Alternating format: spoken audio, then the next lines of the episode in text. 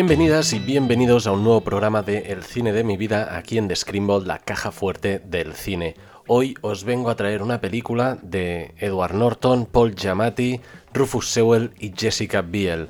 Es una película que me encanta del año 2006 que trata sobre el tema del ilusionismo y es una película que también tiene como un componente pues de thriller de misterio alrededor de esta historia.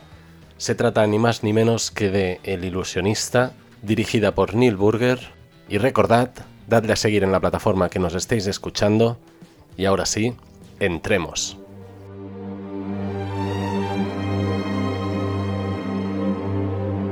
Pues esta película, lo que pasa que tengo un recuerdo muy fuerte del día en que la fui a ver al cine y es que la tengo muy cercana a mi corazón. Es una película que me encanta, es como una comfort movie, aparte de que me parece que estilísticamente es muy potente.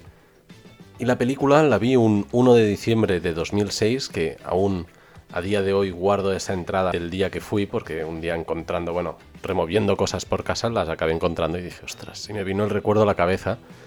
Y estaba yo en clase, en el colegio, cuando de golpe me avisaron de secretaría que mi abuelo me había venido a buscar y que teníamos que ir al hospital.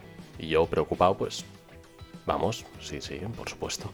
Yo de esto no sabía nada, bajé y estaba Ronald, el ayudante, el mano derecha de mi abuelo, de mi Avi Ramón, que me dijo, el abuelo te está esperando en el coche. Total, que salí, me subí al coche y le dije a mi abuelo, ¿qué pasa? ¿Ha pasado algo? Que tenemos que ir al hospital. Y me dijo, ningún problema, tú y yo vamos a comer y luego nos vamos al cine, que tenemos una película pendiente. La cosa es que a mi abuelo y a mí nos encantaba la magia. El ilusionismo es una cosa que nos unió desde que yo era bien pequeñito y para mis cumpleaños, para días de familia, pues hacían shows de magia y había siempre, pues, era una cosa, un componente que siempre estaba ahí. Y recientemente se había estrenado, pues, esta película, El ilusionista, y yo aún no había tenido oportunidad de verla y como mi cumpleaños había sido el mes anterior, mi abuelo pensó que sería una buena ocasión para ir a verla. Total, que después de pegarnos un festín comiendo mano a mano, fuimos a los cines Aribao y ahí nos sentamos a pasar pues esas casi dos horas a transportarnos a Viena al año 1900, cuando tiene lugar esta película y sigue la historia de Eisenheim, un mago, un ilusionista, del cual nadie parece saber su pasado, excepto una baronesa que está prometida con el príncipe de Viena. Ahí empieza pues una historia, un thriller con romance y una historia de gato y ratón con el detective que tendrá que seguir su pista, que aquí está interpretado el detective por el grandísimo Paul Giamatti.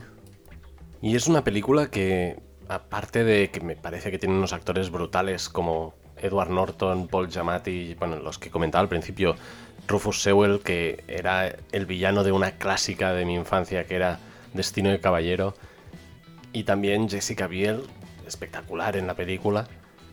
Lo que me encantaba de pequeño era el look a través de la dirección de fotografía y del etalonaje que tenía esta película, que daba ese tono de fotografía antigua y de tono sepia que se mantiene a lo largo de la película y que te mete ya en este modo pues que a pesar de que es una tonalidad cálida siempre hay como algo extraño detrás, siempre hay como una inquietud en la imagen. Y esto me parece una, una cosa brutal. Otra cosa impresionante de esta película es la banda sonora. Me parece increíble la banda sonora de Philip Glass.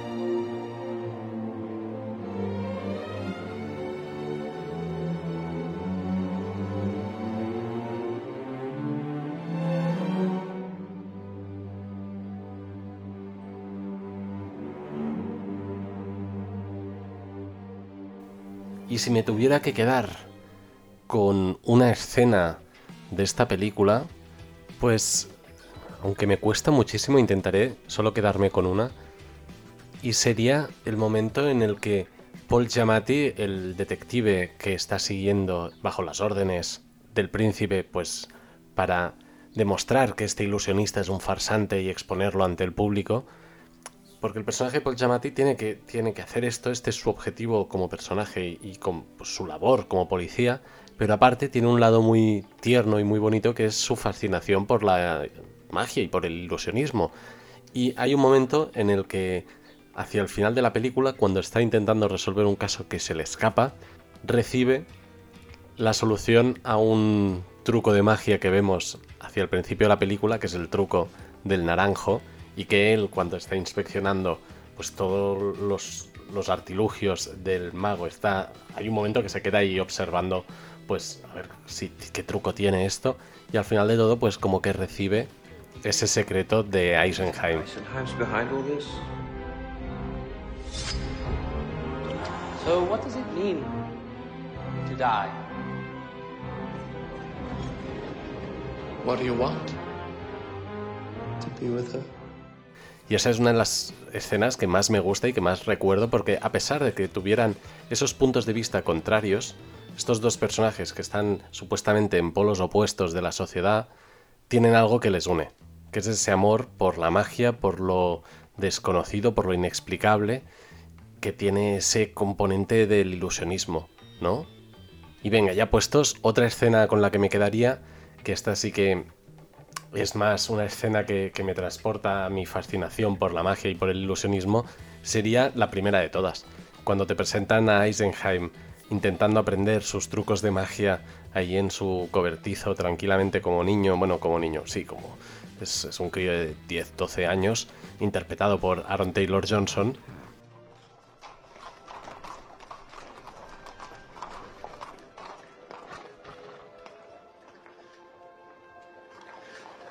Don't drop it. Careful, you're going to trip. Drop it, you muck snipe. Oh, watch out for that. Y ahí, pues ese momento de práctica y error, práctica y error, aunque sea intentar hacer, pues, el truco de hacer desaparecer, pues, una moneda de una mano a la otra. Em, o una pelota. Pues esto, que parece algo muy sencillo, pues la práctica que lleva detrás y, y las horas que estás ahí, pues tú solo intentando, intentando, intentando hasta que te queda el movimiento fluido. Y este pequeño trocito, este pequeño momento que tenemos al principio me parece de una belleza increíble. La sensibilidad con la que se rueda el amor por el ilusionismo es precioso y también, pues, es una escena que siempre me llega muchísimo porque yo de pequeño tenía esa fascinación y, me encanta. Y aquí acaba este nuevo programa del cine de mi vida, aquí en The Screenbolt, en la caja fuerte del cine, donde hemos añadido, pues ahora hemos añadido El Ilusionista. Podéis encontrar los otros programas donde hablamos de la comunidad del anillo, donde hablamos del viaje Chihiro, de la vida de Brian y otras películas. Podéis recuperar todo el cine de mi vida, también las entrevistas, los programas extras con listas, con cosas de actualidad. Todo esto lo podéis recuperar ahí donde nos estéis escuchando. Recordad darle a seguir en la plataforma que nos sigáis, ya sea Spotify, Podimo, Amazon Music, Google Podcast, Evox, cualquiera de estas. Y como siempre, larga vida al cine.